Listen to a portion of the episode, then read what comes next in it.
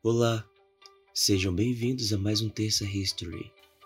Hoje falaremos de dois estilos cinematográficos que revolucionaram o cinema: o expressionismo alemão e o cinema noir. O expressionismo alemão, com seu auge na década de 1920, tinha como objetivo expressar a maneira como seus idealizadores viam o mundo. Usavam da distorção de cenários e personagens através da maquiagem, dos recursos de fotografia e de outros aparatos. E o cinema noir, ou filme noir, destacou-se nas décadas de 40 e 50 um estilo de filme que está associado a questões políticas com grande influência do expressionismo alemão, do realismo poético francês e do neorrealismo italiano. O expressionismo alemão no cinema e o cinema noir, um estilo cultuado considerado como diferencial. O expressionismo, nascido na Alemanha no final do século XIX, é maior que a ideia de um movimento de arte e, antes de tudo, uma negação ao mundo burguês. Seu surgimento contribui para refletir posições contrárias ao racionalismo moderno e ao trabalho mecânico, através de obras que combatiam a razão com a fantasia. Influenciados pela filosofia de Nietzsche e pela teoria do inconsciente de Freud, os artistas alemães do início do século fizeram a arte ultrapassar os limites da realidade, tornando-se a expressão pura da subjetividade psicológica e emocional. O cinema alemão da década de 20, onde o expressionismo encontra-se vinculado, era descrito como extremo, decadente e com doses cavalares de violência, uma apologia ao nazismo que viria logo depois. O êxito de algumas produções expressionistas alemãs ganharam fama em pontos distintos do planeta, com notoriedade para os Estados Unidos, que sofreram a influência direta destas produções, principalmente no que tange ao filme noir. O gabinete do Dr. Caligari, de Robert Vine, de 1920, seria um dos principais exemplares do gênero. No filme, os cenários são bizarros e o seu enredo tem tom de pesadelo características típicas de filmes deste estilo, que também estava vinculado a outros campos da cultura, como a pintura, a literatura e o teatro. O fim do século trouxe um período de conturbações. As culturas advindas da Europa, apesar de se orgulharem de seu imperialismo, sofriam pelas múltiplas manifestações de cunho anticapitalista.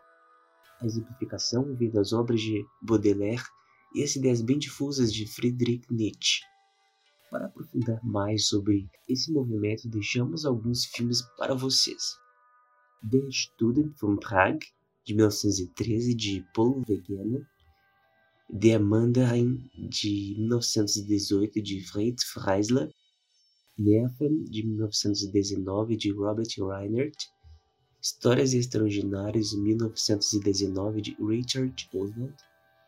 Algo, de 1920, do Hans Werkmeister, Da Manhã à Meia-Noite, 1920, de Karl Heinz Martin, Genuine, 1920, de Robert Wiener, O Golem, 1920, de Karl Boise, A Morte Cansada, de 1921, de Fritz Lang.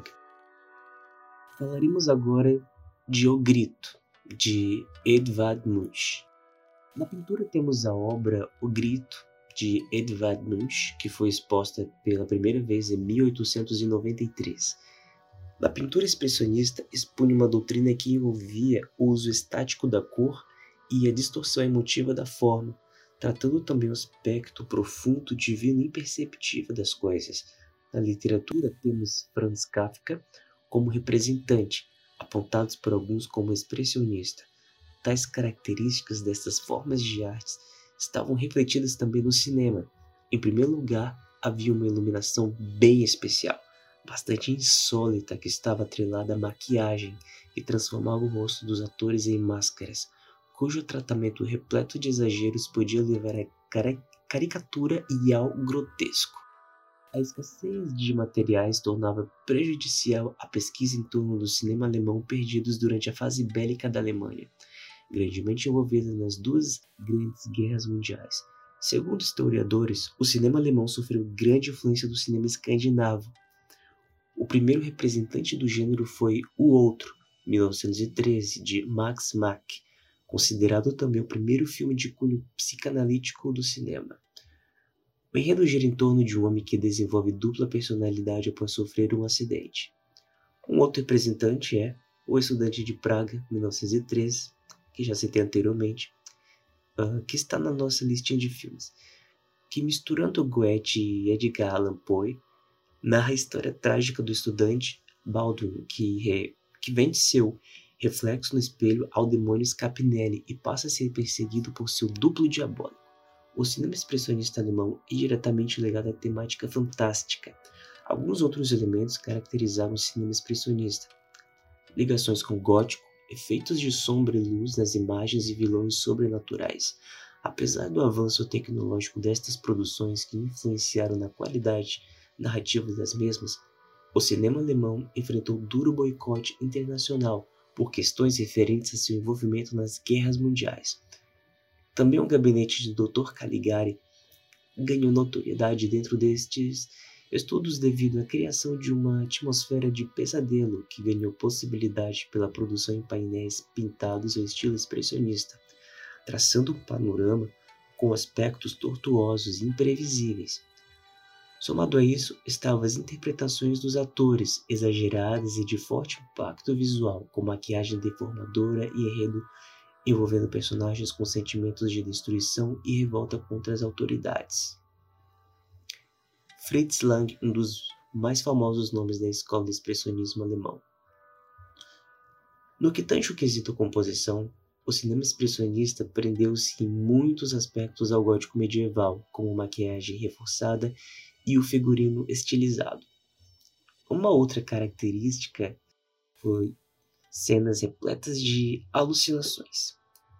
Um título que dará mais entendimento da estética expressionista é a película intitulada Fantasma, de 1922. Numa determinada cena, o protagonista é dominado por uma vertigem e as escadas do caminho que segue começam a subir e descer sem que ele precise se mexer. No quesito temática, o cinema expressionista alemão estava ligado ao universo da literatura romântico-fantástica. Na estrutura da narrativa, uma das experiências marcantes era evitar o uso de letreiros narrativos e explicativos. Era um cinema interessado em mostrar e cada um entendesse da sua forma a mensagem transmitida. A descontinuidade era parte do processo narrativo, sendo o espectador o responsável pela construção da narrativa.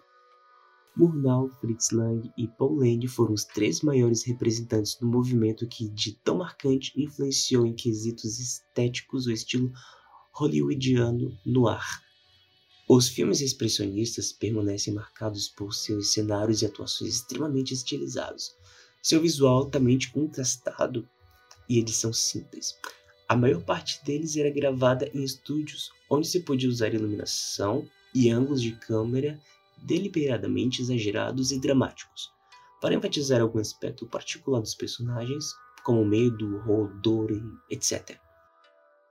O expressionismo concentra-se no poder dos espetáculos e oferece ao público uma espécie de imagem desconectada de sua própria situação. Ele está ligado a uma série de outros movimentos contemporâneos cujos objetivos foram derrubar a sociedade tradicional. Todos esses movimentos compartilhavam o desejo de provocar mudanças na sociedade, frequentemente um foco na superação da classe burguesa e no fortalecimento do indivíduo. O cinema no ar. O que é o cinema no ar? Gênero considerado como diferencial ou intelectual. Filmes com luz expressionista, narrados em AF, trazendo um detetive durão e uma loira linda e fatal apimentado com altas doses de erotismo. Mas a grande confusão na definição do gênero está ligada às suas origens, equivocadas para muitos estudiosos que não sabiam que, na verdade, o gênero não é essencialmente norte-americano. Ele se difundiu e ampliou-se por lá, mas é oriundo da França, país que se encontrava privado de cinema hollywoodiano, vendo-se diante de uma leva de filmes franceses entre eles os clássicos Alma Torturada de 1942 e Assassinos de 1946. E outra, né, no ar, vem do francês, preto, negro, Além disso, uma expressão francesa designada a um subgênero de filme policial, o qual teve seu ápice nos Estados Unidos entre os anos 1939 e 1950. A expressão foi aplicada pela primeira vez a um filme pelo crítico francês Nino Frank em 1946. Por analogia com os romances policiais da série Noir, uma coleção criada pela Gallimard em 1945, cujos livros tinham capa preta e amarela, com sobrecapa preta e bordas brancas. A expressão era desconhecida dos diretores e atores à época que foram produzidos os filmes noir clássicos, tendo sido introduzida posteriormente por historiadores e críticos de cinema. Muitos dos criadores de filmes noirs revelaram mais tarde que não imaginavam naquela época que haviam dado origem a um subgênero cinematográfico os primeiros noirs apareceram no começo da década de 1940. Historicamente foram filmados em preto e branco em alto contraste, sob influência da cinematografia do expressionismo alemão. Os diretores empregavam em suas obras os tons escurecidos na temática e na fotografia, além da representação crítica da sociedade americana e subversão à unidade hollywoodiana. Alguns dos mais famosos diretores da fase clássica são Jules Dassin, Samuel Fuller, Alfred Hitchcock, Fritz Lang, Robert Visa e Nicholas Ray, alguns deles já citados. Com o passar dos tempos, o cinema noir tornou-se objeto de culto. Filmes atuais como Los Angeles, Cidade Proibida, 1997, Estrada Perdida, de 1997 e O Homem que Não Estava Lá, de 2001, seriam versões modernas do gênero. O elemento central do gênero é o crime e simbolizava o mal-estar pós-guerra dos americanos. Além de possuir uma certa rivalidade com o expressionismo alemão, ambos trabalharam rumo a uma mesma direção: o reconhecimento do cinema diante de um público intelectual, o reconhecimento deste como arte. Mas o impressionismo foi um estilo de fazer cinema muito popular na França durante toda a década de 1920. Ficou muito conhecido por defender o cinema como meio autônomo, singular, puro. Porém, adotou da pintura impressionista a presença de um olhar móvel do espaço. As principais inovações promovidas por esta vanguarda foram na área da aparência fotográfica, distorções, montagem acelerada, superexposições e ângulos inovadores estão entre o amplo leque de inovações promovidas pelos impressionistas. Além disso, os filmes dessa época conseguem demonstrar de maneira bem sucedida o universo interior das personagens, como no filme Eldorado de 1921, de L'Herbier, através de um efeito de foco e desfoque, consegue mostrar os sentimentos de uma das personagens, por exemplo. O amplo número de diretores franceses aderiram à estética época, como Louis Deleuze, que sugeriu o uso do termo impressionismo, além de dirigir filmes como Inundação, de 1924. Outro diretor fundamental foi Abel Gance, que pôs em prática vários anseios do movimento, como alguns ângulos revolucionários que podem ser encontrados em Napoleão, de 1927. Jean Epstein considerado como o mais inovador diretor do movimento por filmes como O Espelho de Três Faces, de 1927, que rompe com a estrutura linear das narrativas da época.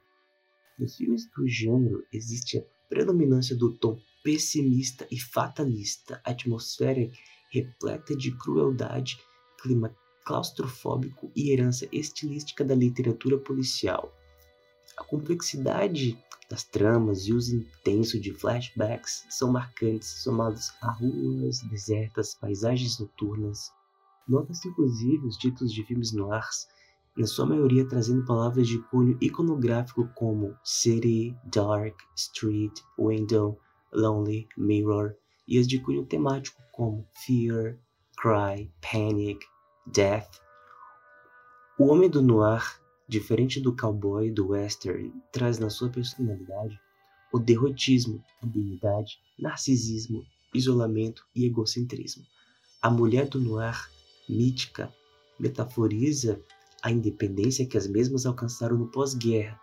Os filmes neo-noir, por sua vez, foram influenciados pela fase clássica, mas o cinema noir também influenciou o gênero chamado cyberpunk, calcado na ficção científica. A mistura do filme noir com o gênero cyberpunk resulta no que é chamado de tech noir. E o mais novo fruto do cinema noir é o gênero teen noir, que é considerado pelos críticos como um símbolo da expressão das angústias do universo adolescente. O cinema noir ou filme noir traz uma combinação de luxo, iluminação sofisticada, roupas sensuais, crimes, drama e a figura de uma femme fatale. Essas são apenas algumas características do cinema noir que serviram também de inspiração para obras posteriores e resultaram em um marco na beleza feminina do século XX. Os filmes remetem diretamente ao expressionismo alemão, que é marcado por uma fotografia preta e branca, iluminação dramática com foco nas sombras, silhuetas de pessoas, barras de janelas, carros, portas, armas, a fumaça do cigarro e paisagens em geral, para enfatizar o cenário e onde o personagem se encontra. Os enredos aparecem cheios de drama, obsessão, atração sexual, paranoias e desconfiança. As luzes, por exemplo, eram projetadas minuciosamente para marcar bem o rosto da personagem e delinear suas curvas. Essas características se tornaram um marco para a beleza feminina projetada no cinema da época. Na pintura expressionista, expunha uma doutrina que envolvia o uso estático da cor e a distorção emotiva da forma, tratando também do aspecto profundo, divino e imperceptível das coisas. Na literatura temos Franz Kafka como representante, apontado por alguns como expressionista. Tais características dessas formas de arte estavam refletidas também no cinema. Em primeiro lugar, havia uma iluminação bem especial, bastante insólita, que estava atrelada à maquiagem que transformava o rosto dos atores em máscaras, cujo tratamento repleto de exageros podia levar à caricatura e ao grotesco.